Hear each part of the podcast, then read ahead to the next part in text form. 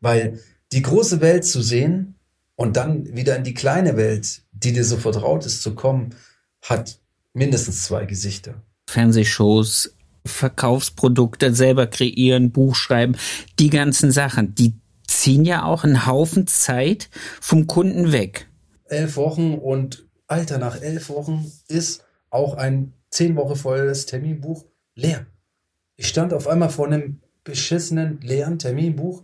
Einem Shampoo und einem Conditioner und da kauft Oma von der Couch einfach mal das ganze Sortiment weg. Auch mit ProSieben dann äh, einfach die schnellste Hairshow Deutschlands gemacht haben, wo wir in Clubs halt mit Elektromucke Haare gefetzt haben auf der Stage. Ah, okay, gestern hatte ich was weiß ich wie viele hundert Millionen äh, Zuschauer bei TAF und heute sitze ich hier und schneid Oma Elsbeth die Haare.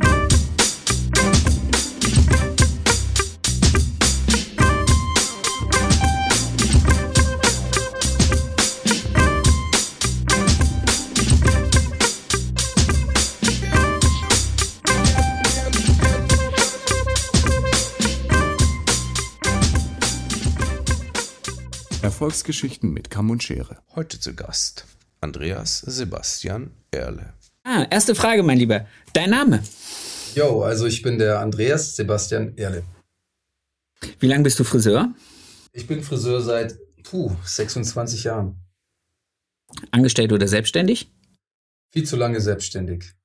Viel zu lange selbstständig. Ja. Alter deines Salons? 2001 aufgemacht, also jetzt dann bald 21 Jahre. Krass. Mhm. Anzahl deiner Angestellten? Zwei plus ich. Ich fühle mich auch wie ein Angestellter. Okay. Äh, Ja. In welcher Stadt ist dein Salon? Mein Salon ist in Tübingen, auch Tütown genannt und für mich die geilste, jüngste, fresheste Stadt in Deutschland. Sorry Leute. Kein Problem. Kommt vorbei und guckt's euch an. Ich höre nur Gutes, außer vom Herrn Palmer. Aber ansonsten ist alles gut. Da, den habe ich gerade beim Essen gesehen. Zufälligerweise, ich wollte gerade ein Päckchen abgeben bei UPS. UPS gibt's ja nirgends mehr so eine Auf Aufholstation oder wie der Scheiß heißt. Und da saß der Herr Palmer im Restaurant wie jeden Tag irgendwo anders. Sehr schön. Was sind deine Hobbys neben deiner Arbeit?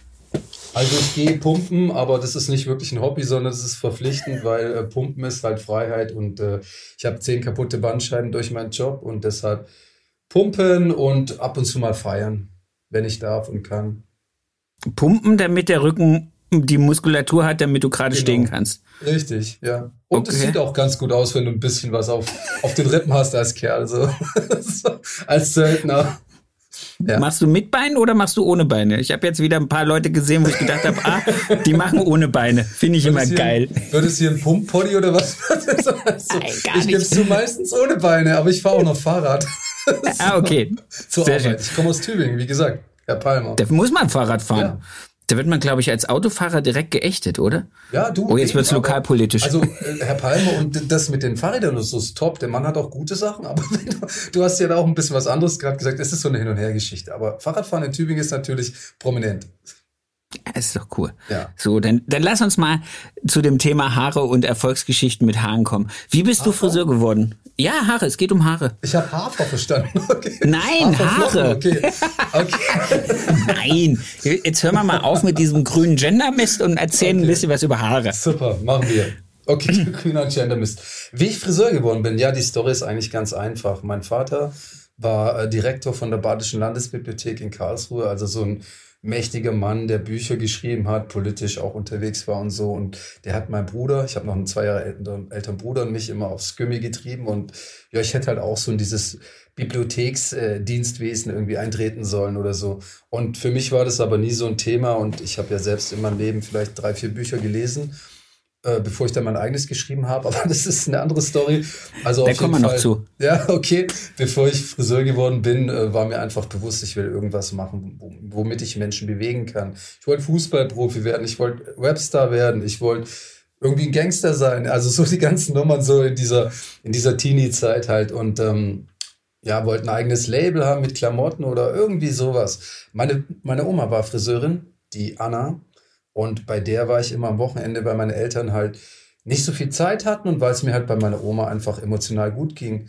Und weißt du, Sebastian, wenn du da so Sonntagmorgens dann aufwachst und Kaffee und Zigaretten und Dauerflüssigkeiten riechst, dann ist es so das Gefühl, zu Hause zu sein.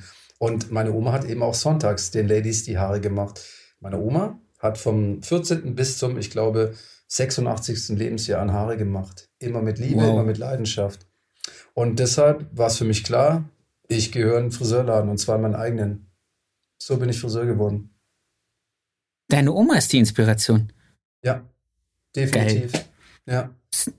Und das Krasse ist, meine Oma hieß Anna und äh, viele, viele Jahre später stand eine Anna, jetzt meine Frau, vor mir im Club und äh, irgendwie hat der Name mich gekickt und natürlich die Frau dann auch, aber ja, so findest du immer wieder deine Anna H. Das ist so meine Story, die da passiert ist und nee, Friseur sein ist für mich Freiheit und Haare machen ist für mich Leidenschaft und ähm, viel mehr gibt es da nicht zu sagen. Ich könnte mir wenige Sachen vorstellen, die ich sonst machen würde. Vielleicht Fotograf, aber dann halt keine Passbilder, sondern Fashion und das ist wahrscheinlich nicht so einfach. Oder Kindergärtner, weil ich irgendwie, wow. seit ich zwei Kinder habe, mit Kindern äh, zusammen sein Bombe finde. Ja. Kindergärtner, ja. Aber Friseur ist auch okay. Ja. Ja. Ich finde es auch okay. Ähm, hast du dir, hast du dir den, den Ausbildungsbetrieb bewusst gewählt oder hast du dann einfach gesagt, okay, äh, Schule habe ich zu Ende gemacht und jetzt gehe ich äh, eine Ausbildung anfangen oder wie hast du es deinem Vater verkauft? Ja gut, meinem Vater habe ich gar nichts verkauft, weil mit meiner ersten Tätowierung war ich ausverkauft. Daher, da war dann Game Over irgendwie erstmal so. Aber der hat sich dann später wieder gefangen. Und äh, wo ich dann gesagt habe, ich werde Friseur, fand er das ein bisschen enttäuschend, weil er gemeint hat, ich bin da zu mehr fähig oder so. Dazu zu sagen, er selber kommt eben aus dieser Friseurfamilie, hatte durch das Geld, was eben mein Opa, der auch Friseur und meine Oma, die Friseurin war, verdient haben, die Chance dann zu studieren und ein gutes Leben sich aufbauen zu können. Und war ja in der Zeit, nach dem Krieg ist er geboren, gar nicht so einfach. Da hatten die Leute nichts, haben sie mit einem Ei Haare gewaschen und zwei D-Mark bezahlt oder so. So fing das ja alles an mit dem Kopfgeld, den ersten Salon und so von meinen Großeltern, ja. Also das ist eine Story, vor der man, finde ich, Respekt haben sollte und den habe ich. Und deshalb war für mich einfach klar, ich werde Friseur und war mir auch bums egal, was äh, die Familie dazu sagt, weil nicht jeder muss äh, einen Schlips tragen und irgendwo konsequent und klare Jobs machen. Haare machen ist cool und ja, dann habe ich mir den besten Salon in Tübingen ausgesucht, den es damals gab und äh, bin da knallrot reingelaufen und habe mich da halt beworben. Dazu ist zu sagen, ich habe mir damals ein Mädchen abgegriffen, die war drei Jahre älter, die Kathi, die war auch Friseurin und hat in dem Laden gearbeitet. Die habe ich jetzt gerade vergessen, aber das war nicht meine Inspiration, sondern einfach so dieses Ding, sie war meine Friseurin, wir haben in einer WG gewohnt mit vier schwulen Kollegen, in einem Zimmer, war eine wilde Zeit in dem Jahr. Und wir, wir, wir haben alle im selben Friseurladen gearbeitet und ich durfte halt nur kehren und konnte halt auch nichts und habe mich sehr dumm angestellt und bin immer rot geworden und in den Keller runter und habe mich da versteckt und äh, irgendwann musste ich dann hochkommen und halt auch mal lernen, Haare zu machen. Und das ging dann relativ lange nicht gut. Und irgendwie habe ich dann aber in meiner Gesellenprüfung eine Belobigung gekriegt. Und das war für mich so der Stinkefinger an meinen Boss, weil er, glaube ich, nicht damit gerechnet hatte. Ich aber auch nicht. Also daher, er war cool. Und äh, mir wurde von diesem Tag an klar, wo ich in dem Laden stand und ihn eben äh, Haare schneiden sehen habe und mit dem, mit dem Hocker hin und her rollen und die vielen Kunden bedienen und Kundinnen dass eben das auch mein Job sein wird, irgendwann mal meinen eigenen Laden zu haben. Und dann habe ich ja mit, ja, ich war noch 22, glaube ich, ja, noch, noch 22 habe ich dann gesagt, ich will mich selbstständig machen und habe das mit einer tollen Frau und meiner damaligen Geschäftspartnerin, die schon den Meister hatte, eben zusammen gemacht. Das Déjà-vu das heißt, du, Salon. Ja. Das heißt, du hast direkt nach der Ausbildung mit der Belobigung, ja?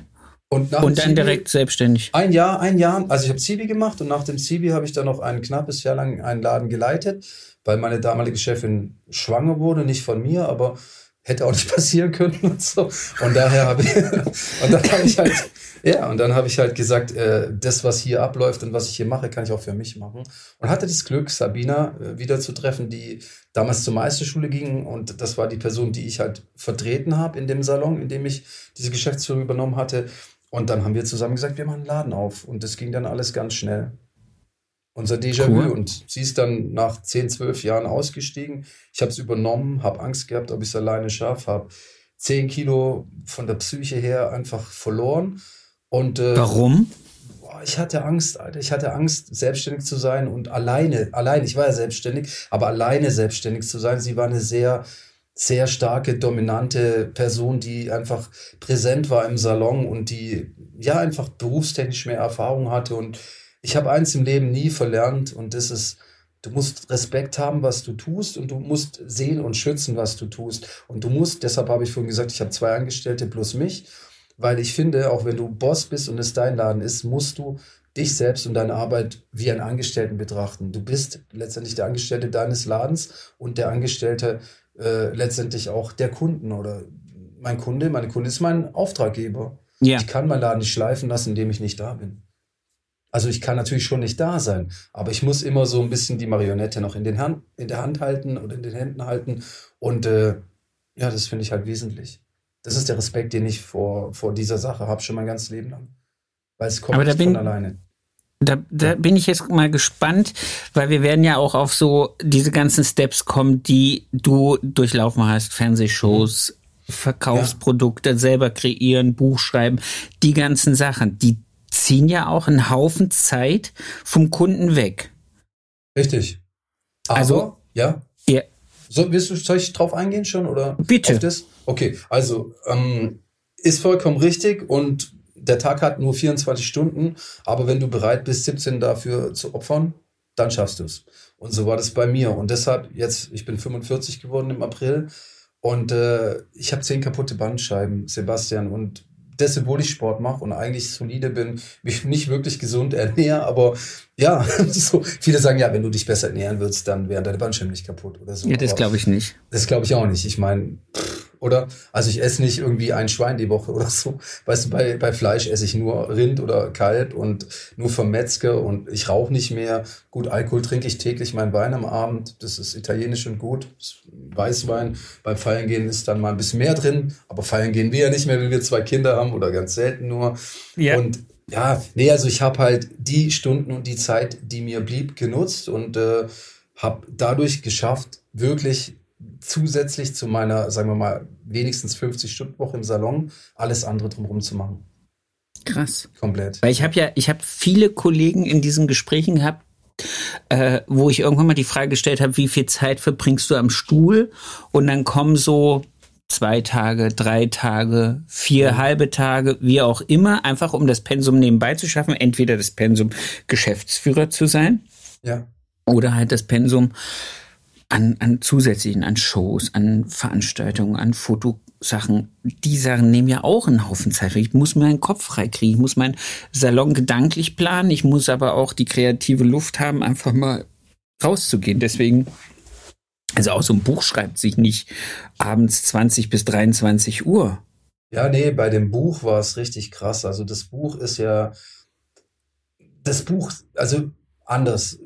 Egal was ich gemacht habe, ich habe mich nie hingehockt oder gesessen und habe überlegt, was könnte ich jetzt als nächstes machen oder ist das gut, wenn ich das mache oder ist das nicht gut, sondern ich habe das immer gefühlt, also das kam irgendwie, weißt du, das bei dem Buch war es so, es war so ein Zeitpunkt, ich habe sehr, sehr viele verschiedene Sachen gemacht gehabt, ich war knapp 40 und äh, wie gesagt, ich habe selber in meinem Leben drei, vier vielleicht Bücher gelesen und das, was du in der Schule lesen musstest. Ich habe zum Beispiel gelesen die Biografie von Bushido. Warum weiß ich nicht, aber das ist eines der Bücher, die ich gelesen habe. Und äh, ja, keine Ahnung, ich habe es gelesen. Ich habe früher mal Hip-Hop gehört und Hip-Hop gemacht und irgendwie war das ja, ich bin ja kein Fan von ihm, gar nicht oder so, aber ein Bestandteil einfach, weißt du? Und so eine Biografie liest sich ja relativ einfach. Oder ich wollte immer mal die Biografie von David Beckham lesen, habe ich nie getan. Oder von Keith Richards, von den Stones, habe ich auch nicht getan, obwohl ich die gekauft habe sogar, weißt du? Aber bei meinem Buch war es so, die Leute glauben es mir nicht, aber ich habe es in zwei, zweieinhalb Wochen geschrieben. Das sind, glaube ich, 256 Seiten, ein paar Fotos. Also so eine klassische Biografielänge halt. Und äh, es ist zwar für viele nicht berechtigt, mit unter 40, wie ich damals war, eine Biografie über das, was war, äh, zu schreiben. Aber ähm, es steht auch noch nicht alles drin. Also bei ein paar Sachen hätte ich die reingeschrieben, glaube ich, hätte ich vielleicht keine Kunden mehr gehabt oder keine Frau oder keine Ahnung was. Also so, wobei für viele war es schon zu hart, so wie es geschrieben ist. Und äh, okay. Ja, ich dachte, er kommt jetzt Part 2. wie gesagt, kurz vorm Abnippeln dann oder so, aber das dann als Audio vielleicht oder so. Aber also es ist auch dazu zu sagen, meine Frau hat Korrektur gelesen, mein Vater hat Korrektur gelesen, auch jemand anders und ich habe den Laptop genommen und ich bin auch nicht der, der so schnell schreiben kann, weißt du, oder so, sondern ich ich habe es gelernt durch das Buch, dass ich ein bisschen schneller bin, aber ich habe halt geschrieben und verdammt viele Komma und Schreibfehler reingehauen und meine Frau hat so die erste Korrekturrunde einfach nur erstmal halt grammatischen Kack machen müssen und so. Aber jeder, der das Buch gelesen hat, der mich kennt und mit dem ich danach drüber sprechen konnte, hat gesagt, Alter, es sind halt deine Zeilen, es ist dein Mund, es ist dein Wort, es bist du. Es ist so, wie wenn ich mich mit dir jetzt hinhocke und du erzählst mir hier, in fünf Stunden von mir ist das, was, was in deinem Buch steht, Wort für Wort. Und äh, das ist schon krass, das zu hören. Und das ist auch das, was mich dann irgendwo stolz gemacht hat, weil es halt, weil es halt von der Seele kam und ich war danach frei und leer und gleichzeitig auch irgendwie in dem Buch geht es auch um so einen Dämon in mir, den ich habe, der düstere Begleiter, der immer wieder da ist und der mich immer wieder vor Fragen gestellt hat. Geht da noch was? Fragezeichen. Oder was geht noch? Du, bist 30 gewesen und irgendwie dein Laden gut, alles gut, hast dein Mädel und machst genug Geld, um okay leben zu können jetzt, aber darum geht's ja nicht. Geht noch was, ist ja manchmal noch, geht noch was, weißt du, so im Job oder was kannst du reißen oder bist du prädestiniert zu mehr oder und diese ganze Fragezeichen und die Sachen habe ich mir halt alle die Jahre drauf beantwortet und äh, das ist so ein bisschen in dem Buch auch alles mit drin und äh, ich selber habe es dann einmal noch gelesen und will es irgendwann meinem Sohn vorlesen. Der ist jetzt äh, bald fünf, nächsten Monat. Aber meine Frau sagt, wir müssen noch warten. es, sind, es, sind zu, es, es sind zu viele ja. Vokabeln drin, die er noch nicht kennen soll. Ja, schon, schon. Das Leben, das Leben war schon rockig. Ja. Aber dann lass uns doch mal chronologisch zurückhüpfen ja. auf den Moment 22. Ihr habt zusammen den Salon geöffnet. Was, was, wie ging's, wie, wie, wie ist es dann losgestartet mit eurer Karriere? Ja, das Ding war das, die Sabina und ich haben am 5.5.2001 aufgemacht. Ja, und ähm, es war ein Samstag und äh, wir haben an dem Tag nicht gearbeitet. Wir hatten unser Terminbuch und äh, ja, wir hatten das Glück, dass ihr Mann im Radio gearbeitet hatte als Geschäftsführer. Und der hat halt, das war richtig cool. Wir hatten dann so einen Werbe, Werbeslogan, weißt du, so mit, also so ein Audio als Werbung immer, die dann lief und so ein Herzschlag, nur noch drei Tage, Déjà-vu, nur noch zwei Tage Déjà-vu und am Tag dann Déjà-vu, zack, Friseur, einfach schöne Haare, irgendwas, sowas irgendwie. Und dann hatten wir Eröffnung und nach der Eröffnung hatten wir unsere Bude zehn Ums Wochen voll. voraus voll. Zehn Wochen voll. Zehn Wochen war das Terminbuch voll. Und dann kam der Dienstag oder Montag, ich glaube, wir haben dann Montag gearbeitet. Und am Montag kamen natürlich die ganzen Leute aus dem Hood, wo wir aufgemacht haben, rein und wollten einen Haarschnitt haben und haben halt keinen Haarschnitt kriegen können, weil er zehn Wochen voll war. Und haben dann gesagt, ja, okay, dann gehe ich nochmal zu dem, wo ich war und dann komme ich mal zu euch. Und von diesem Tag an bis heute, und da bin ich wirklich, auch wenn ich jetzt nicht direkt gläubig bin, aber da bin ich Gott auf jeden Fall oder was es gibt da draußen dankbar. Dafür ist es so geblieben. Der Stuhl ist immer voll. Der Stuhl ist immer voll. Dann kam die fucking Pandemie, die wischt dir alles weg. Dann kommt der Lockdown. Lockdown 1, okay, sechseinhalb Wochen. Lockdown 2, knapp drei Monate oder zweieinhalb Monate waren es, glaube ich. Elf Wochen waren es, glaube ich. Elf Wochen und Alter, nach elf Wochen ist auch ein zehn Wochen volles Terminbuch leer. Ich stand ja. auf einmal vor einem beschissenen, leeren Terminbuch. Meine Spalte war leer, kannte ich halt echt nicht. Die von meinen Kollegen waren auch natürlich leer, kannte ich auch nicht. Und ich habe halt dann, glaube ich, ganz gut agiert, weil ich halt schon die Tage davor einfach so ein bisschen auf die Hoffnung, dass wirklich dann da auch wieder offen ist, Termine ausgemacht habe, alle meine Kunden selber angerufen hatte und habe und drei Stunden am Tag so ein Termincall hatte mit den Leuten, die dann anrufen konnten, im Garten zu Hause mit dem Terminbuch und dem Handy. Hat halt jeder deine Handynummer, ist natürlich auch nicht so cool. Von den Leuten, die dir heute noch manchmal nachts anrufen oder so. Aber dann kannst du auch einfach dir eine zweite Nummer geben lassen.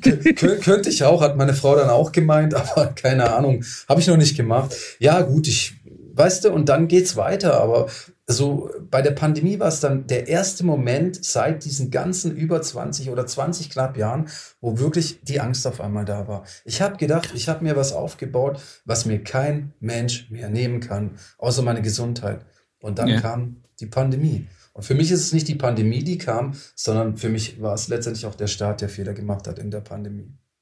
Indem er halt wirklich Lockdown 1, Lockdown 2 reinhaut und über die Story, dass sie uns dann Überbrückungshilfen geben, die sie sich wiederholen und die Lügen von unseren zwei Freunden in der Politik, Scholz und äh, Alt, wie heißt der andere? Der dickere Altmaier? Ja. Altmaier, oder? Altmaier, ja. Der, Alter, das, das waren solche Schläge in die Fresse, fand ich irgendwo. Auch wenn es um gar nicht viel Geld geht. Es geht mir nicht um die Kohle. Wenn du ein solides Unternehmen hast, kannst du dir das irgendwie leisten. Oder wenn du halt privat was opferst, dann kriegst du das schon in den Griff. Aber es geht darum, wie man mit Menschen umgeht, die seit vielen, vielen Jahren Unternehmer sind und so wie alle anderen da draußen auch Gelder zahlen. Das war so der Punkt. Da Ich glaube, das ist eher die-. Ja. Das ist, glaube ich, eher die Erkenntnis gewesen, dass, dass all die Gedanken, die man als Selbstständiger hat, äh, Teil, diese, Teil dieser Gesellschaft zu sein, durch Steuergelder seinen, seinen Beitrag zu leisten und eine gewisse Wertschätzung dafür auch vom, nicht unbedingt vom Finanzamt, aber von der Gesellschaft hat, zu sagen, hey, der setzt sich den Hut auf, der zieht sich die Verantwortung an und schafft sozialversicherungspflichtige äh, Arbeitsplätze. Solche Leute müssen wir halten, solche Leute müssen wir unterstützen. Richtig. Und ich glaube, das Problem war, was wir alle feststellen mussten, es geht unserer Regierung, gelinde gesagt, einfach am Arsch vorbei Und noch weil unsere, weil unsere Industrie drumherum so viel Kohle scheffelt, dass es egal ist, ob da 10%, 15% Haare Schneider einfach flöten gehen. Wir, wir, wir haben da keine Relevanz und da haben Wir auch haben keine. Gast haben keine und keine Gastronomen haben da eine Relevanz. Das ist einfach so. Und das Ja, ist, und das, das- ist eine das traurige. Tatsache. Ja. Weißt du, für mich ist so, ich, ich sag ja, nicht das Geld. Ich will auch nichts geschenkt. Ich habe mir auch danach dann gesagt, ich werde nichts mehr beantragen.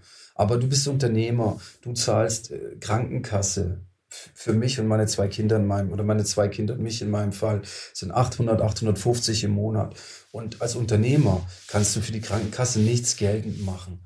Wenn du den Laden gekauft hast, aber noch 200k offen hast, die du abzahlst als Beispiel, kriegst du nichts für deine Miete in Anführungszeichen, weil es ja gefühlt keine Miete ist, hast aber deinen festen Kredit über die Bank laufen. Und das, Sebastian, ist für mich halt respektloser doppelter Stinkerfinger in die Fresse. Und da muss ich sagen, das hat mir irgendwie nicht gut getan. Und danach habe ich mir auch gesagt, der Weg, den ich finde, ist, und jetzt wird's, finde ich, nicht witzig, sondern reell, ist weniger zu arbeiten.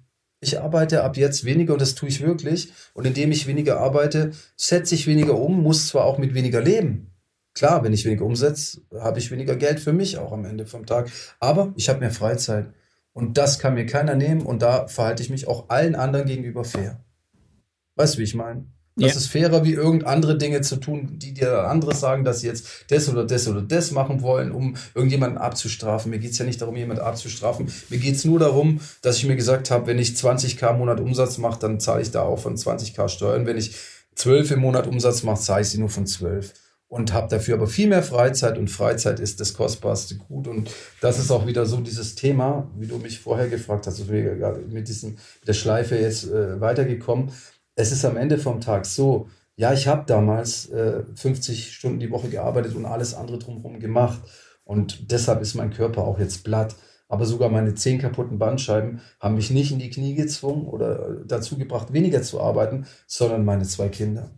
Und das, Ja, ist das ist doch aber eine super Motivation. Genau.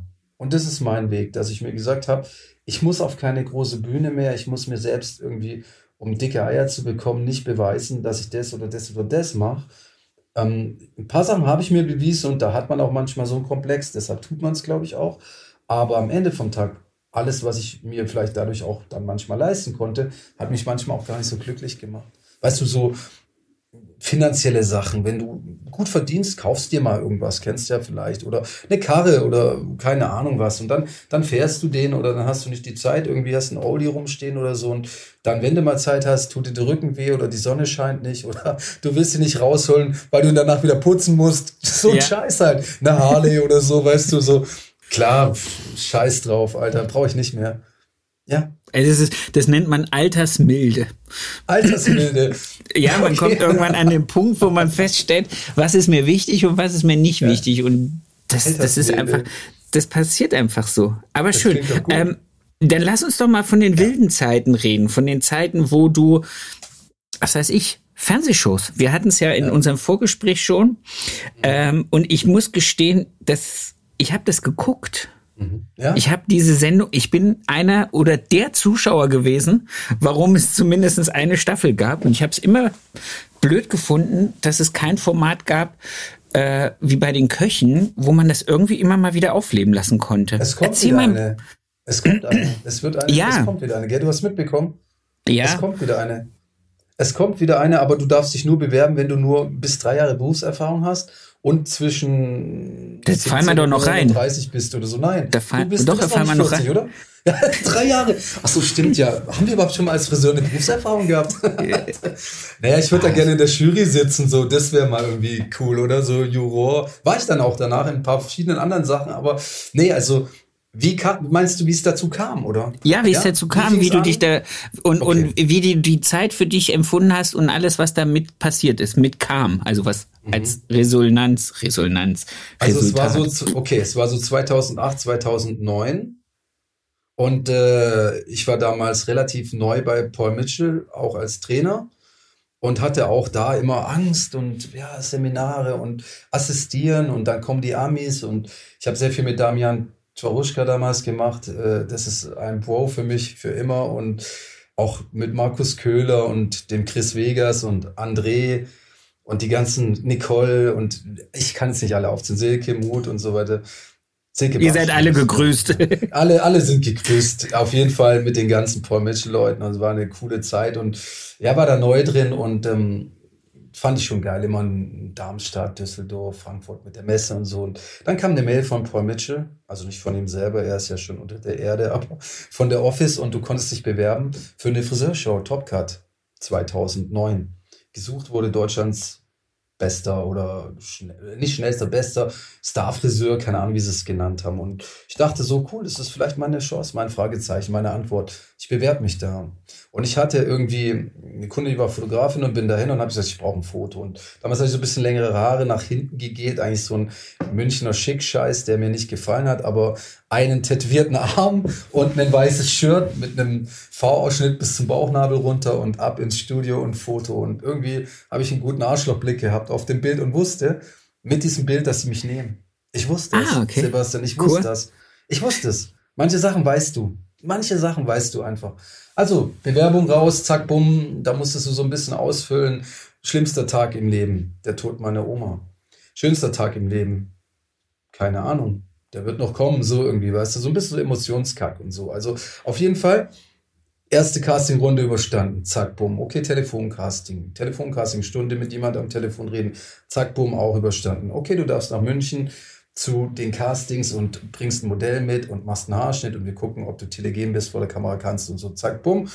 Bestanden, einer von 15 von 800, 900 waren es, glaube ich, die sich beworben hatten, Deutschland, Österreich, Schweiz. Du bist in der Sendung. Ja, gut, ich hatte meinen Salon und ich hatte halt auch ein Terminbuch, was acht Wochen voll war und musste dann für diesen Dreh, der dann knapp vier Wochen hätte gehen sollen, wenn du ins Finale kommst, äh, alle Kunden absagen. Okay, habe ich getan. Und dann kommt eine Mail, Topcut wird eine Woche später ausgestattet, äh, äh, der Dreh kommt eine, wird eine Woche später erst äh, gestartet. Alter, dann musst du wieder alle Kunden anrufen und denen nochmal erzählen, dass du eine Woche später erst dran bist und so. Das war echt ein Aufschiss und ich bin dann krank. Ich hatte damals den alten 964 und den alten 11er. Der war richtig cool. Damals waren die echt zahlbar, einen schwarzen. Und äh, einen Smart. Und dann bin ich mit dem Smart vollgepackt nach München. Ich bin diesen Eichelberg nicht mal hochgekommen bei Ulm, weil das Ding war voll mit Tasche, mit Werkzeug, mit Hüten. Ich habe damals Hüte. Ich habe bewusst mir so hässliche Outfits zusammengestellt, weil ich dachte, meine Challenge ist nicht nur die, dass ich hier äh, gegen andere Friseure antrete, sondern meine Challenge ist auch, sei mutig und stehe zur Hässlichkeit. Mach dich, mach dich nicht hässlicher, wie du bist, aber auf jeden Fall zieh dich schlampig an, irgendwie so ein bisschen so abgerotzt. Nicht um aufzufallen, sondern eher so, das ist noch so ein, manchmal so ein Kick, den du dann zusätzlich brauchst. Und auf jeden Fall war ich dann in München und dann waren wir halt bei den Drehs. Ich kürze es ein bisschen ab, oder?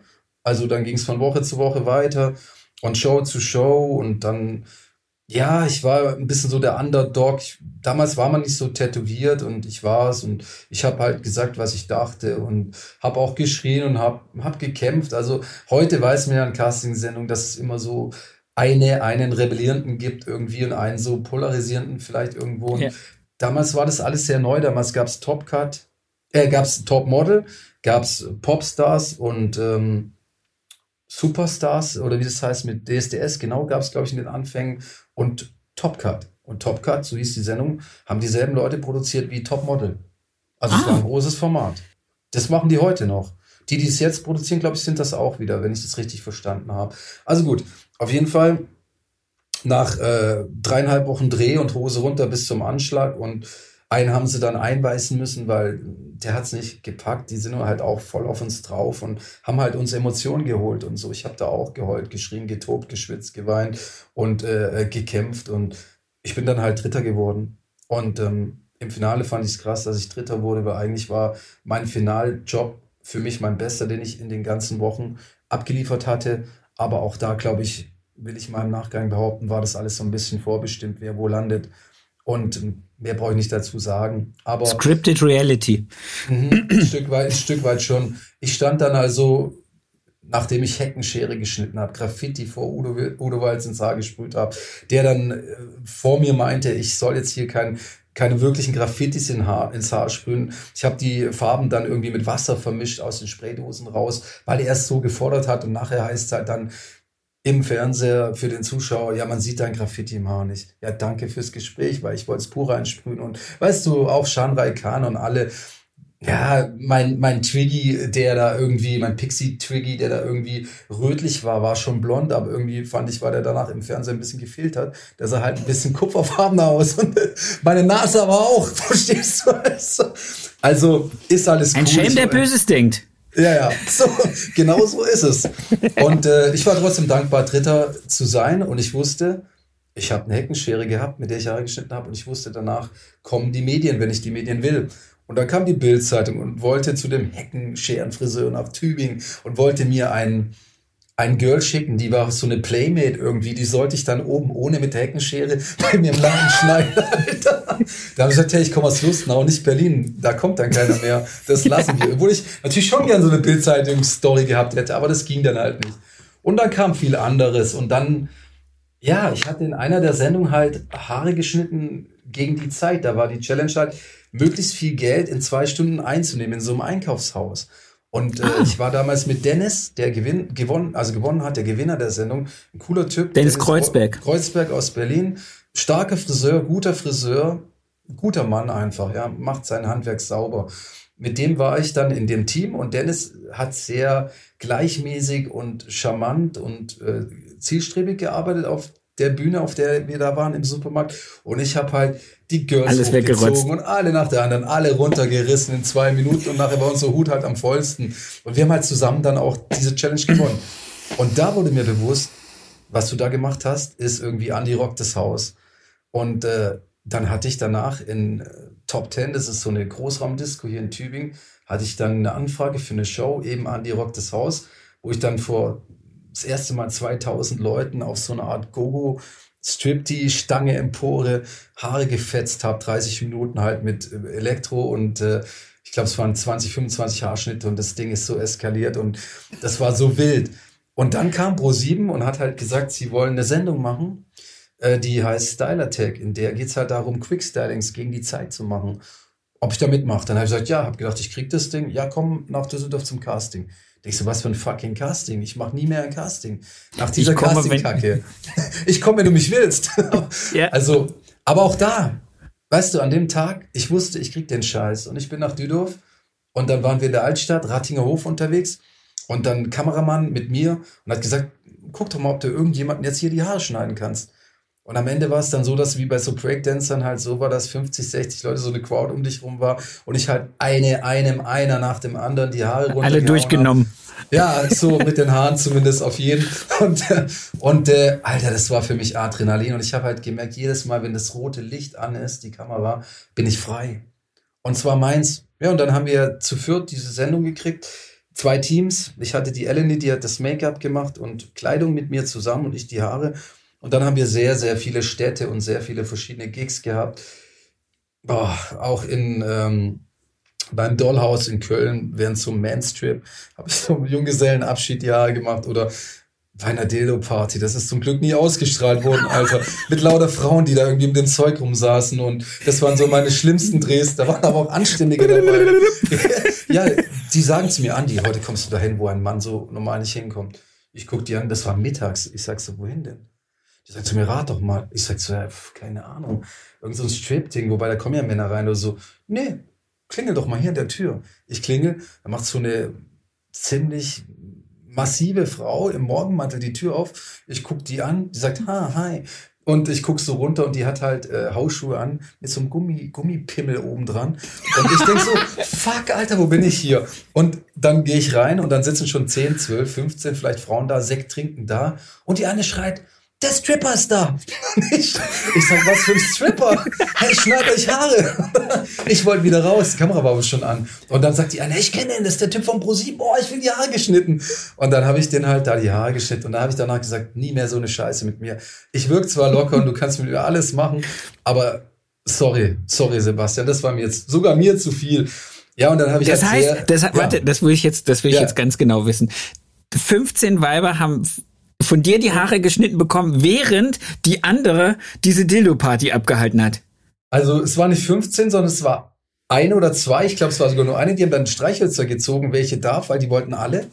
Und Okay. äh, während ich da dann praktisch äh, der die Haare gemacht habe, gegen die Zeit, die etwas fleischigere hat halt präsentiert. Also natürlich nicht in voller Montur, sondern nur, das kann der, der El Toro, der große, dicke, schwarze oder was auch immer. Und, so. und dann haben sie mir irgendwie noch die Augen verbinden wollen und irgendwie mit so, mit so einem Pinsel mich kitzeln oder mit so einer Feder und so eine Schokocreme aufschmieren, die dann heiß wird und gut schmeckt oder so.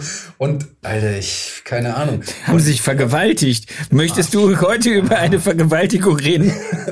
Ja, ich bin soweit. Können wir das machen? Nein, also es war, es war eklig. Ich habe dann irgendwann gesagt, hey, habt ihr auch Männer? Dann haben die gesagt, ja. Dann habe ich gesagt, was macht ihr, wenn, wenn, wenn das ausgestrahlt wird? Ich meine, was ist, wenn diese Frau, ihr Mann ist zum Beispiel Chef von einer Bank. Und Ja. die andere Frau, die mittags TAF oder Sam auf Pro7 guckt, sieht eben diese Frau und weiß, das ist die Frau von dem Chef von der Bank bei der Dildo Party. Alter, das geht gar nicht, oder? Also das, ich meine, ich bin wie gesagt sehr, sehr modern, aber nicht zu modern. Nee, und deshalb, so ein Zeug haben wir dann gedreht und das war dann, war dann zu viel. Aber ich habe verdammt viele Städte gesehen, verdammt viele Drehs gehabt, habe viel erlebt und äh, hatte halt sehr viel Sendezeit.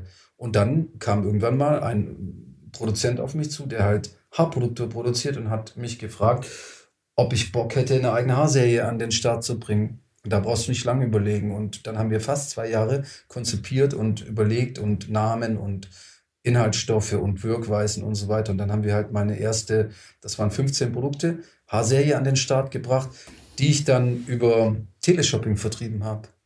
Wow, 1, 2, 3 das ist-.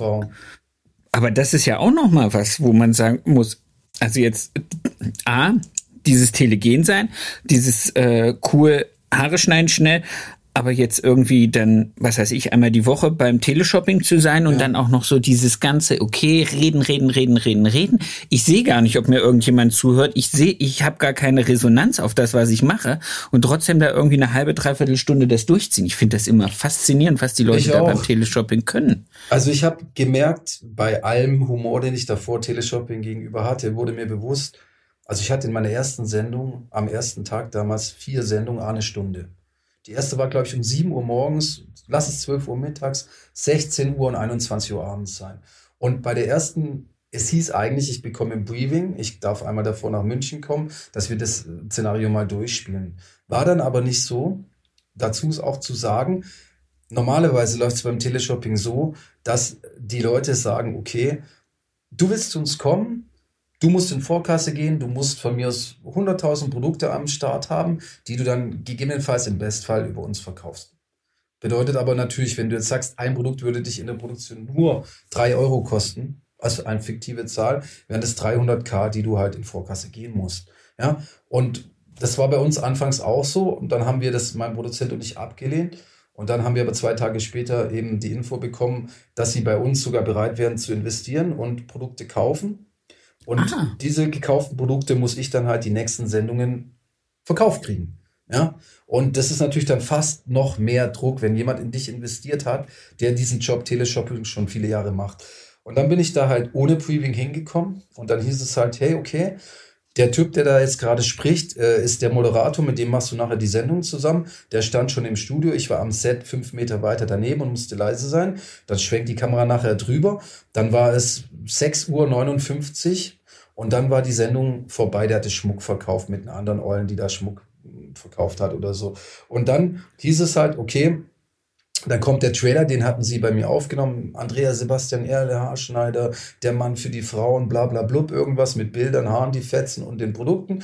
Und dann heißt es halt 29 Sekunden, zack, bumm, runter. Und dann sagt er zu mir, hey, ich bin der, ich glaube, es war Norman, Norman, der macht auch so, hat bei Big Brother mitgemacht damals oder so. Also es sind ja ah. oft auch solche Big Brother äh, Leute, die dann moderieren und so ein cooler Typ auch. Also auf jeden Fall sagt er von mir aus, ich bin der Norman, ja, und ich sage, ich bin Andi, sagt er zu mir, gibt's was, äh, auf was ich achten muss, dann sage ich zu ihm, frag mich nichts über Inhaltsstoffe. Weil das ist, Alter, bei 15 Produkten Inhaltsstoffe raushauen. Und dann sagt er, okay, wir sind on air. Und dann waren wir on air. Und dann war das für mich wie Nachrichten sprechen. Ich habe immer Respekt vor den Leuten bis heute, die Nachrichten sprechen gehabt und hab das. Weil ich denk so, 20 Uhr und die Nachrichten live zu sprechen, ist schon eine Nummer. Und meine die lesen ab. Die lesen ab, die haben einen Teleprinter, den hatten wir nicht. Und meine Nachrichten yeah. gingen eine, eine Stunde.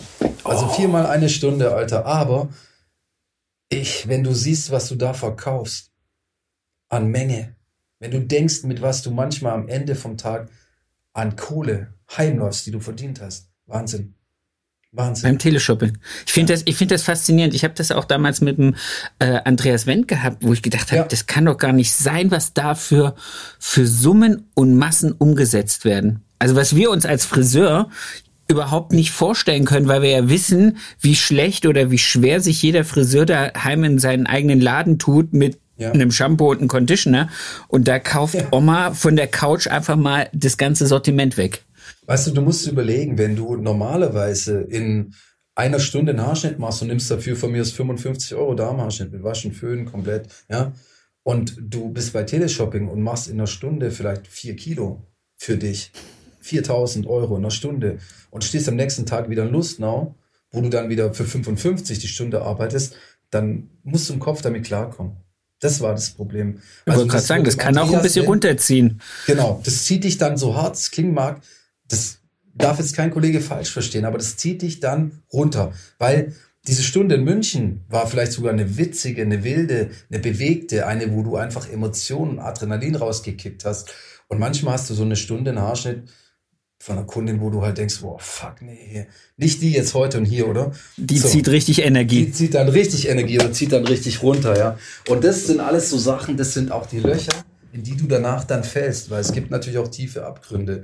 Die Abgründe, wenn du beim Dreh bist und wenn du, wenn du, ich bin in Hamburg angekommen mit dem Flug, also mit dem Flugzeug und die holen mich dann ab und dann geht's sofort auf den ersten Dreh und dann haben wir von Samstag 18 Uhr sagen wir mal, bis in die Nacht rein und den ganzen Sonntag und den Montag bis abends 18 Uhr gedreht und dann schmeißen die dich am Flughafen raus, also dein Filmteam und dann fliegst nach Hause und weißt, morgen stehe ich auf, und muss zwei Stunden früher in die Arbeit, weil ich eben meine Kunden ja, die ich Samstag dann nicht machen konnte, zum Teil nachholen muss und äh, schneid einfach wieder Haare da. In, meinem, in meiner heilen Welt, in meinem Reich, in meiner Burg irgendwo auch, aber irgendwie auch manchmal im Sumpf. Weil ja. die große Welt zu sehen und dann wieder in die kleine Welt, die dir so vertraut ist, zu kommen, hat mindestens zwei Gesichter.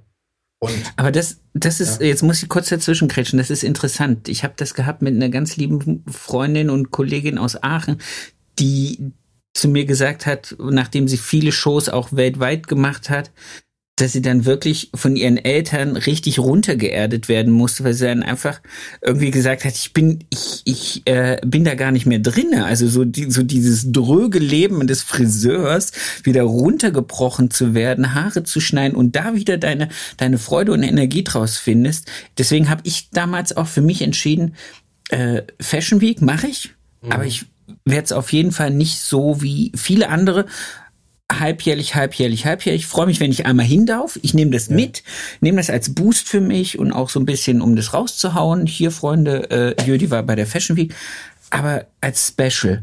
Und ich glaube, mhm. wenn man das jetzt so Teleshopping, äh, Fernsehauftritte, dies, das, jenes, das immer wieder hat, dann ist das schon irgendwie so ein bisschen, muah, die wissen gar ja. nicht, was für ein geiler Typ ich bin eigentlich wirklich. Ja, das Problem ist halt, das Problem ist halt auch, klar, du weißt du auch bei der Castingsendung, wie es anfing. Ich meine, es wurde gedreht, dann ging das acht Wochen lang Sonntagabends Vox Okay, erst hieß es, es wird RTL, dann war es Vox. Aber Mann, eine Fernbedienung hat jeder, ob du auf RTL gehst oder Vox, du findest Vox. Ich habe es auch du? gefunden. Du hast gesehen, ja. ich habe es auch dann gefunden.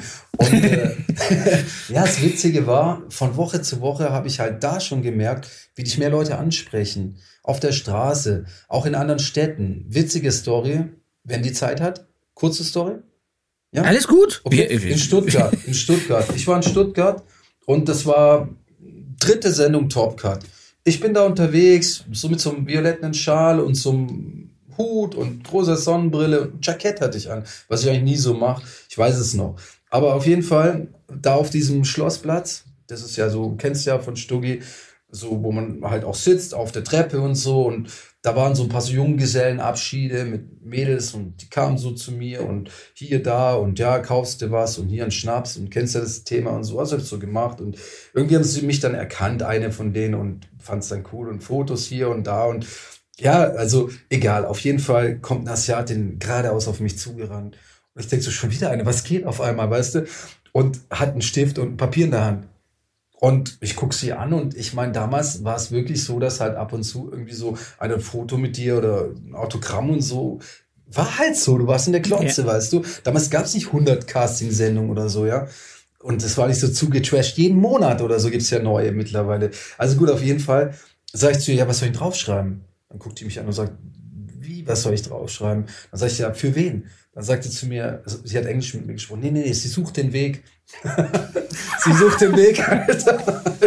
Das war so eine scheiß Karte, wo sie irgendwie mit dem Stift eingezeigt haben wollte, wo sie. Ich kenne dich leider nicht, wer auch immer du bist, aber ja, sag mir nur, wo das Scheißhaus ist. Und da wurde ich dann geerdet und so wurde ich immer und immer wieder geerdet, weil du denkst zwar, du bist draußen und viele wollen Teil von dir sein und so war das damals im in den Clubs, wo ich war, hast du immer eine Lounge bekommen, hast immer irgendwie Flaschen gekriegt und war immer cool und so, hat gepasst. Aber am Ende vom Tag, auch wenn du manchmal nicht alleine nach Heim gehen wolltest, bist du alleine heimgegangen, weil die dann doch nicht einschätzen konnten, wer du bist, was du machst und vor allem, wie viel du von dem freien Leben machst. Weißt du, was ich meine?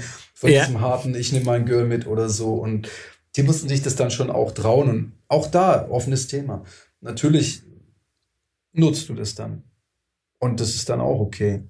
Würde jeder tun, würde ich mal behaupten wollen. Also wenn du Freiheit hast und wenn jemand dich cool findet, ob es ist, weil du in der Klotze bist oder ob es ist, weil du du bist und okay aussiehst, keine Ahnung. Aber am Ende vom Tag haben ja beide was davon gehabt, gefühlt.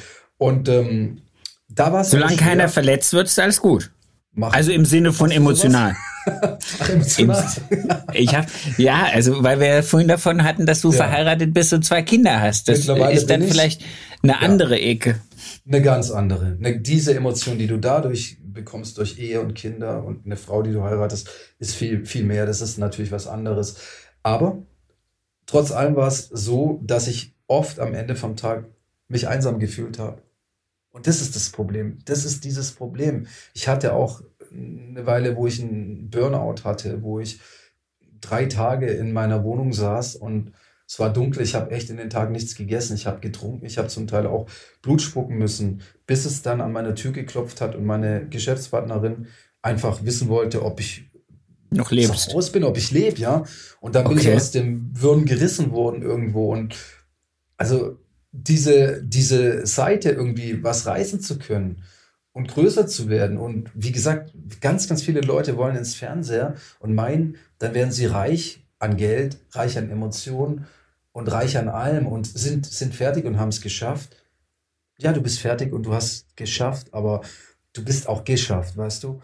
Und ähm, auch finanziell bleibt da jetzt nicht das hängen, was viele denken, was hängen bleibt. Teleshopping, ja, das ist, wenn du das paar Jahre schaffst zu tun, glaube ich, dann ist es eine coole Sache. Aber auch bei so Drehs oder so, du kriegst da nicht das, was manche denken, was du kriegst. Da kriegst du, wenn du eine Show machst, genau dasselbe. Also wenn du irgendwo auf eine Bühne gehst als guter Akteur und deine Gage hast oder so, das ist dasselbe.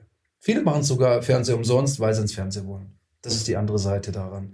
Und, ähm, und es ist wahrscheinlich kann, auch die Möglichkeit für die ganzen Produktionsfirmen, Content zu produzieren und zu sagen, hey, wenn ich ein bisschen Fame abgrase, genau. sonst geht doch keiner wenn zu Love Island, also um das jetzt mal hier kurz, ja. also Schwierig, oder? Schwierig. Also ich glaube, solche Formate, schwierig. Aber ich meine, das ist ja das, wo ich oft drüber nachgedacht habe und auch mit meinem Schwager gesprochen habe, der jünger ist, also einiges jünger, der ist jetzt, ich glaube, 26 geworden, also der Bruder von meiner Frau. Und der hat gesagt, Andi, ich habe mir mal angeguckt, was du so gemacht hast. Und also wenn du das, was du gemacht hast, heute hättest gemacht oder machen würdest, dann, dann hättest du deine 200.000, 300.000 wahrscheinlich Insta-Follower und hättest deine Werbeverträge. Und ich hatte damals auch Werbedeals mit verschiedenen Firmen. Das waren halt Kleidungsfirmen, Tigger oder Affliction oder Tape Out. Das sind alles so Klamottenlabels. So war ein bisschen so dieser Ed Hardy-Style, so bunte, wilde Shirts oder Boom Bap.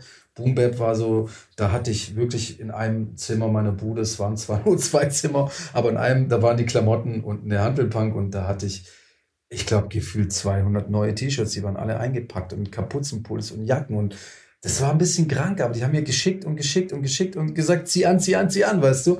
Und äh, 80 Paar Schuhe. Ich hatte auch so Werbefirmen, die mir Schuhe geschickt haben und so. Aber was bringt's dir, Sebastian? Du Was musst jetzt keine Klamotten mehr kaufen. Ja, aber ich will sie nicht anziehen. Die sind dann alle irgendwann mal gegangen, weißt du? Ich kaufe mein. Zeug, ich kaufe einen Großteil meines Zeugs bei H&M, meine 5-Euro-Shirts, ist okay. Und so ab und zu mal was anderes dazu, was, was ordentlich ist, weißt du? Wobei H&M auch ordentlich ist. Also auch da finde ich geerdet schon in Ordnung. Und ähm, ja, wahrscheinlich wie du, oder? Wegen. Leute, wir haben mich grad, ich sag wahrscheinlich wie du geerdet einfach, oder? Ach so, ja. ja. Ja. ich dachte, ob ich jetzt bei H&M shoppen gehe. Ich gehe eigentlich so gut wie gar nicht shoppen. Also ich habe irgendwie hier eine Handvoll dunkler Hemden hängen, die ich zur Arbeit benutze. Ich habe ja so schwarze Arbeitshemden. Ich habe äh, mir vor ein paar Jahren mal angefangen, so Kochjacken Jacken zu kaufen in Schwarz, mit denen ich arbeite. Und ansonsten habe ich eine dunkelblaue Jeans und schwarze Easy, oder? Unter-T-Shirts. Also ich ich bin Ich dachte schon ich bin, glaub ich, Unterwäsche, aber puh. Nein, ich bin, glaube ich, bin, glaube ich, der. We, zu wem habe ich das den Tag erst gesagt? Ah, das war zu dem anderen. Ähm, genau, zu dem anderen Sebastian, mit dem ich demnächst telefoniere. Da habe ich dann gesagt, ich bin, glaube ich, der langweiligste Typ. Wenn du mich auf der Straße siehst, bin doch also geil. un, Unterdurchschnitt. Ja, meinst du? Also ich Ja. habe dich auf der Straße nicht gesehen, aber wir haben ja gesagt, das wird sich bald mal ändern. Spätestens in Dütz- Düsseldorf. oder? In Düsseldorf. In werden wir Düdo- uns sehen. in Düdorf auf jeden. Fall. In Düdorf. Ja, du, und ähm, ja, wir, wir waren jetzt ja stehen geblieben bei eben äh, Teleshopping und so. Dann war das halt, weißt du, und dann irgendwann ist alles vorbei.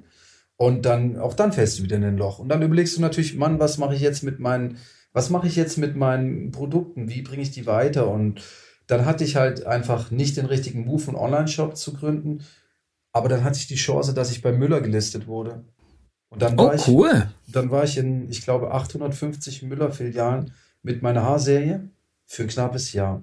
Und auch das war dann vorbei.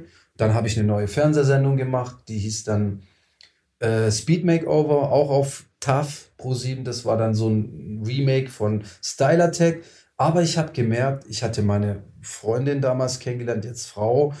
Ähm, ich habe gemerkt, irgendwas ist anders in mir. Ich will nicht mehr der wilde Typ sein, der sagt, hey yo, Lady, bleib stehen, ich schneide dir die Haare. Damals hatte ich eine Top-Quote immer, weißt du, so wirklich über 90, 95 Prozent, die dann einfach auf der Straße stehen bleiben und machen lassen, weil da war irgendwie das Vertrauen, was ich ausgestrahlt habe, aber da war auch die Lockerness und die Freiheit, dass ich halt vielleicht nicht so safe in der Liebe, Liebe war, weißt du, und wenn du halt in der Liebe safe bist und deine Frau oder deinen Partner, Partnerin gefunden hast, dann glaube ich, dann kannst du nicht mehr so dieses, nicht dieses Playboy-Image, aber so ein bisschen diese lockere, lässige Dieses Art Flirty. dieses Flirty ist das richtige Wort haben. Und ich habe trotzdem noch genug gekriegt zum Schneiden, aber ich habe denn nicht mehr das Gefühl, glaube ich, transportiert, was ich transportieren wollte. Das hat der Zuschauer bestimmt nicht gesehen, weil die Sendung ist gut, wir hatten gute Quoten und so. Aber ähm, ja, es war für mich vorbei nach ein paar Drehs, weißt du, gefühlt.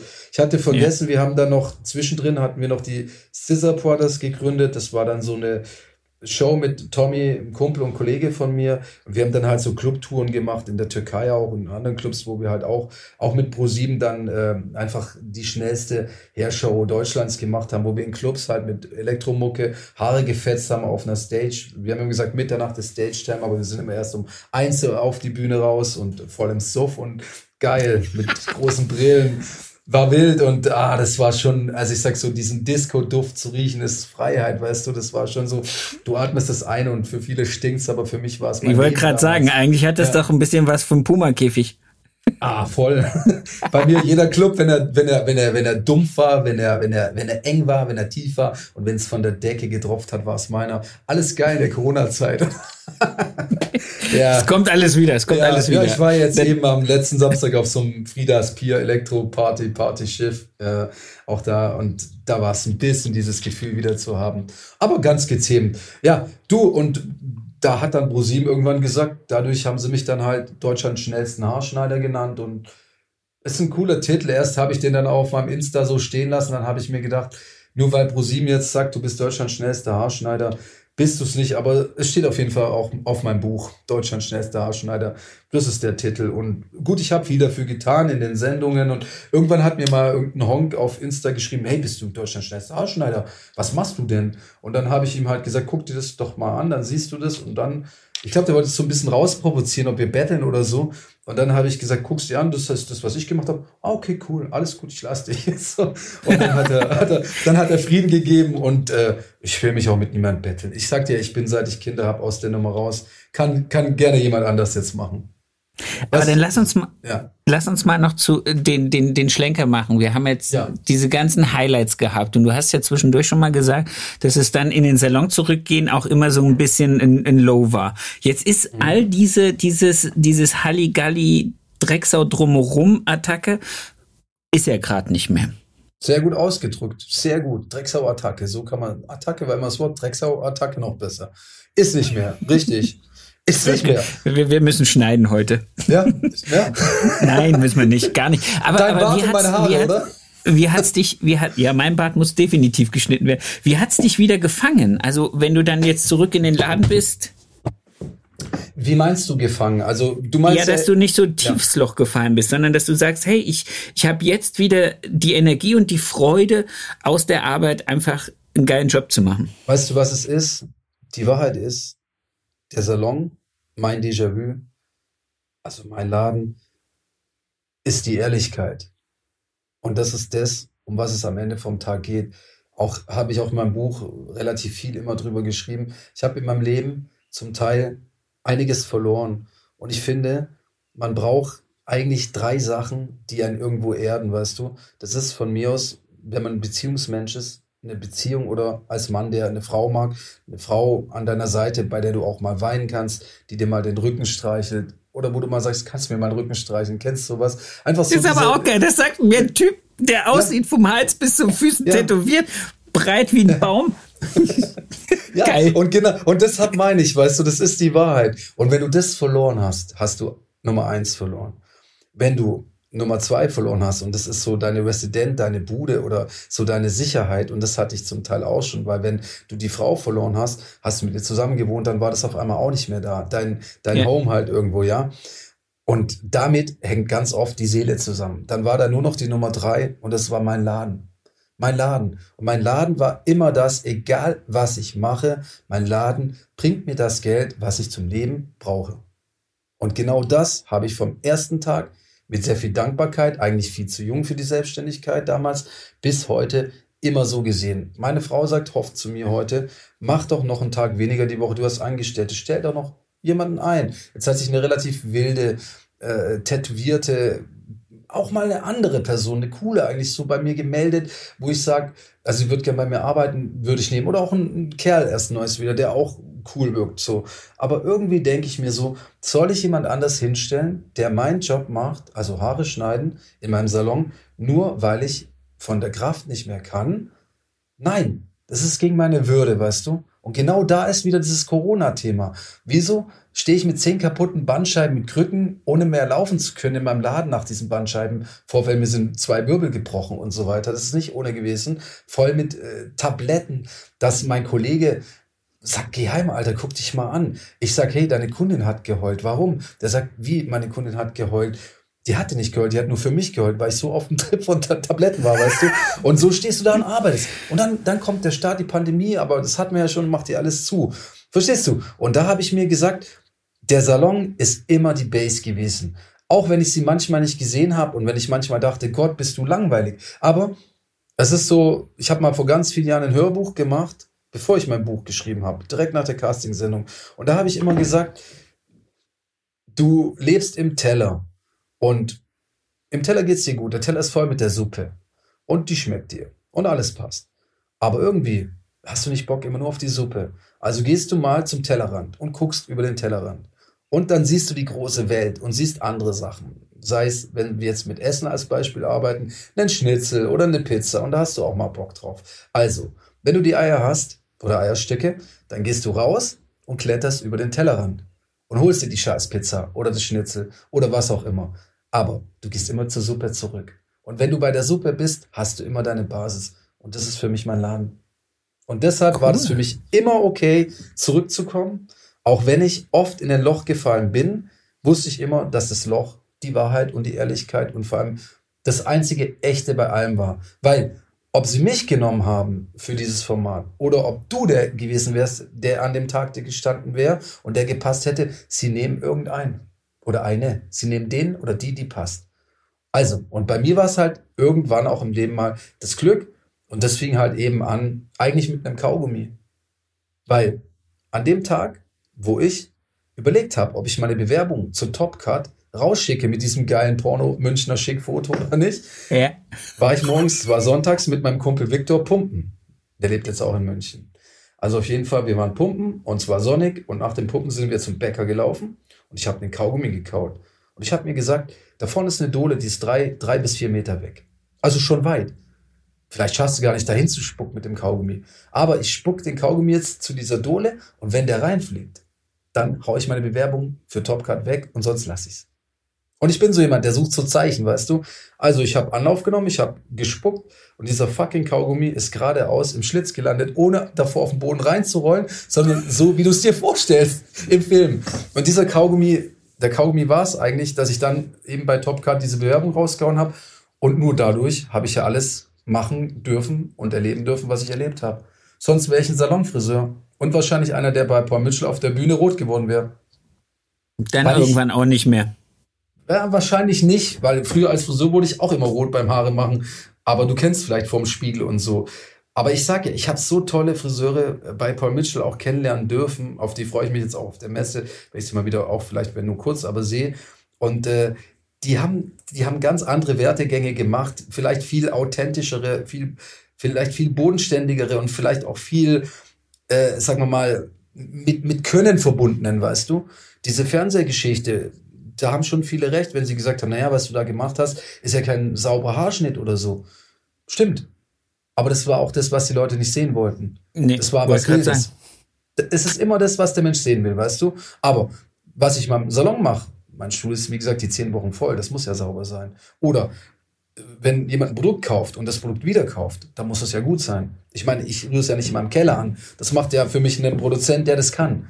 Weißt du, der es schon viele, viele Jahre kann mit seiner Firma. Und dann denke ich mir so, das ist das Coole, wenn man manchmal anders aussieht, wie man ist. Ja, aber ich glaube im Gegensatz, weil du es gerade gesagt hast, die hatten alle äh, ehrlichere Karrieren glaube aber, die hatten vielleicht niemals diese Ambivalenz zwischen Fame und Nicht-Fame, die ja relativ hoch ist. Und das ist, glaube ich, auch nichts, was man so einfach wegverfrühstückt, nur wenn man morgens sagt, ah, okay, gestern hatte ich, was weiß ich, wie viele hundert Millionen äh, Zuschauer bei TAF und ja. heute sitze ich hier und schneid Oma Elsbeth die Haare. Die Haare. Ja. Ja, ja, oder wen auch immer. Ja. Und dann aber trotzdem noch zu sagen, hey, es, es, gibt diese Ambivalenz und ich lebe das und ich liebe das. Also das ist auch nicht so easy peasy. Nein, und das ist auch das, was dich, also auch tief, was dich zerstört. Und äh, durch meine Frau, die habe ich im Club kennengelernt, die stand auf der Tanzfläche. Und ich habe die gesehen, also im Raucherraum, das war auch so eine kleine Tanzfläche. Und ich habe die gesehen und dachte so, die gehört nicht hier rein. Und da war halt schon da war halt schon so ein Zeitpunkt, die gehört hier nicht rein, weißt du? Da war es schon, es waren so Ständenschuppen und ich habe eigentlich nicht reingehört, weil ich ja kein Student bin, aber ich kam halt rein, weil ich halt die Leute kenne und ja. äh, war auch cool und äh, es ist halt so, ich habe halt vor meiner Frau schon mit zwölf Frauen zusammen gewohnt gehabt, also in zwölf Beziehungen gewohnt, ja. Da waren mehr Beziehungen, aber zwölf gewohnte. Und dann steht da auf einmal wieder eine, eine 13 irgendwo, auch so eine Zahl dann gefühlt irgendwo so. Und die war so anders und die habe ich im ersten Moment auch schon gespürt und heute ist es meine Frau und sie hat mir viel geholfen. Also mit ihr bin ich jetzt, gut, unser Sohn ist äh, bald fünf. Man macht den ja nicht gleich in der ersten Nacht, wenn, wenn man Glück hat, ja. Also ich glaube, wir sind acht Jahre zusammen. Ich weiß es nicht genau, sowas, ja. Aber ähm, meine Frau hat mir viel geholfen, weil meine Frau, glaube ich, fand diesen Andy, der da draußen war und der da wilder war und yo, und hier bin ich und das, was ich ja irgendwo auch brauche, das fand sie eher eklig. Das hat sie abgeturnt. Das fand sie einfach nicht gut, glaube ich, weißt du. Und äh, das hat mir auch irgendwie gezeigt, da hast du mal eine Frau gefunden, die das, was du immer denkst, was so gut ist und was so wichtig ist, ist gar nicht gut. Die hat zu mir gesagt, wenn du deinen Laden morgen hergibst, Ihr Vater ist selbstständig und hat einen Eiscafé und äh, so eine Patisserie für italienische Feinkostsachen und so. Sie hat gesagt, wenn du morgen nicht mehr arbeiten wirst, ich gehe arbeiten, obwohl sie studiert und Lehrerin wird, ja. Also dann hat sie einen guten Job und verdient auch dann, wenn sie fertig ist, gut, ja. Aber sie würde so Sachen machen. Es ist ihr nicht wichtig, dass ich als Unternehmer Mann bin oder so. Und weißt du, Sebastian, wenn du sowas findest im Leben, zeigt dir das dann wieder so viel Realität, weil das eine ist ja auch, das, was du tust mit der Kraft, die du brauchst, und das andere ist das Alter, was dem dagegen spricht. Weil irgendwann bist du halt auch an so einem Punkt, das ist vielleicht ein bisschen so, wie wenn du jetzt rausgehst und denkst, hey, ich war früher mal so ein Typ, der hat in den Spiegel geguckt und gedacht, okay, ich sehe gut aus. Und äh, wenn du irgendwie draußen mal ein Mädel oder so kennengelernt hast, dann hat sie vielleicht Strahlen in den Augen gehabt, wenn sie dich angeguckt hat. Heute guckt sie dich an, aber irgendwie fehlt halt der Glanz in den Augen. Und dann denkst du dir halt auch so, warum fehlt ist der, der Glanz? ja, merkst du. Und das ist jetzt so das Beispiel, was ich oft mit älteren Kunden dann auch so habe, die dann auch sagen, ah, ich weiß auch nicht, aber irgendwie so, die jungen Mädels, die ich da so angucke, die gucken, aber die gucken nicht mehr mit dem Glanz in den Augen. So, und ich glaube, das sind so Punkte. Die sehen einen alten Jobs. Mann. Die sehen einen alten Mann mit einer jungen Seele, oder? so. Ja, aber, aber du weißt, was, was ich damit meine. Ja, ja und, und was ich sehr interessant finde, ich habe dir vorhin gesagt, ich habe auf meinem Zettel nur zwei Worte stehen und das war dieses mhm. geile Sau. äh, und ich muss sagen, durch dieses Gespräch sind jetzt so viele Facetten von dir klar geworden. Und dieses, dieses, der geile Typ, dieser tätowierte Bär, der da sitzt, äh, ist gar nicht so, gar nicht mehr so präsent, wie, wie diese vielen, vielen Schichten, die wir jetzt freigelegt haben und über die du gesprochen hast, so ganz anders wirkst nach dieser Stunde Unterhaltung, als ich mir vorhin dieses Gespräch gedacht habe. Ich dachte, ich räume mich hier die ganze Zeit auf dem Boden hin und her. Wir kommen ja. zu keinem vernünftigen Satz. Ja. Äh, und, und es hat so viel Tiefe und so viel Wahrheit. Es hat mich echt, echt gefreut. Wir sind jetzt Danke. schon über eine Stunde on the road. Ich äh, werde das Gespräch jetzt mit äh, meiner Lieblingsabschlussfrage beenden und ich werde auf diesem Wege auch noch einer jungen Dame äh, einen lieben Gruß ausrichten, die mich nämlich letzte Woche zusammengeschissen hat, dass ich meine Podcast-Folge ohne die wichtigste Frage beendet habe. Ich werde keine Namen nennen. Regine weiß, oh. wer gemeint ist. ah, Regine, die läuft jetzt, okay. die, ja, die läuft Ach, jetzt. Du meinst die Regine, Moment, die Regine. Wahrscheinlich, okay. ich glaube eine von denen.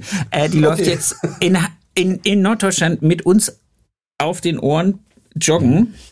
Und die hört uns immer beim Joggen. Die wird jetzt wahrscheinlich sich kaputt lachen, wenn die das hört und denkt, was redet der da für eine Scheiße? Dein schönster Kundenmoment. Äh, ganz kurz, Frage, wir sind aber nicht live jetzt, gell? Du schneidest. Nein. Okay. Alles klar. Wir sind, wir sind nicht live, aber das bleibt okay. drinne. Das hört die dann, wenn sie, wenn die am Sonntag ich mit der Folge mit joggen. nicht aus, habe ich dir gesagt. Gar kein okay. Ja. Alles gut. Aber sorry, dein, du bist dran. Dein schönster, dein schönster Kundenmoment. Mein schönster Kundenmoment. Ja. Uh, fragst du das jeden? Ja. Jede? Jeden? Je, alle. Du, Okay. Alle. Wow, das ist aber eine schwere Frage. Mein schönster Kundenmoment. Mein schönster Kundenmoment war eine Nicht-Kundin und zwar meine Oma. Ich habe meine Oma, also mein schönster Moment, in dem ich in meinem Salon Haare machen durfte, war meine Oma. Meine Oma kam in meinen Laden, damals war sie schon wirklich alt, ja, hat aber zum Teil noch ein bisschen Haare gemacht, kam rein und hat gesagt, Andi, das ist doch kein Friseurladen. Und ich habe zu ihr gesagt, doch, hier sind fünf Stühle und fünf Spiegel. Ja, aber früher waren doch die Männer und die Frauen abgetrennt voneinander, also mit so Kabinen und so, ja. Und ich habe meine Oma in meinem Laden eine Dauerwelle gemacht. Und dazu ist zu sagen, ich habe in meinem Leben, glaube ich, gefühlt fünf Dauerwellen gemacht. In einem Salon nie, also nie, also halt Prüfung, Modell und so Zeug, ja, aber noch nie sonst irgendwie. Und meine Oma wollte von mir eine Dauerwelle und hat halt gedacht, ich kann's. Und ich glaube, ich habe es ziemlich verkackt, aber trotzdem hat sie es gefeiert, weil ihr Enkel ihr eine Dauerwelle machen durfte. Und da kommt nichts anderes dran. Sonst sind alle Momente mit Kunden schön, weil ich glaube, wenn ein Kunde dir das Gefühl gibt, dass du es richtig gemacht hast, dann hast du es richtig gemacht. Und ich glaube, wir sind Friseure, wir spüren, was wir tun. Ja, sehr, sehr geil. Das ist wirklich eine, ein richtig schöner Moment. Also wir haben viele, viele richtig schöne Momente, aber das war jetzt wirklich toll. Mein ja. Lieber, es hat mich so gefreut, dieses Gespräch mit dir führen zu dürfen. Ich entschuldige mich nochmal dafür, dass es so lange gedauert hat, bis ich auf dich aufmerksam geworden bin. Äh, ich freue mich auf, auf Samstag oder Sonntag auf der Messe. Ich auch. Und, äh, oder beides?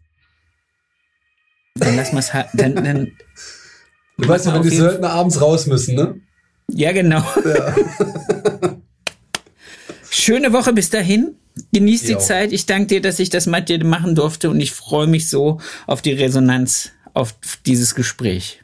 Vielen Dank, Sebastian, und vielen Dank an alle Kollegen. Letzter Satz vielleicht ist auch was, was ich immer zu, in meinem Buch oder für mein Buch gesagt habe. Ich finde, wenn sich jemand die Zeit nimmt, einem zuzuhören, beziehungsweise bei dem Buch das Buch zu lesen, ist es das größte Geschenk. Und ich finde, wenn jemand sich die Zeit nimmt, eben das, was Sebastian hier macht und was wir jetzt heute hier zusammen machen konnten, sich anzuhören, dann ist es Zeit und Zeit ist das kostbarste Geschenk.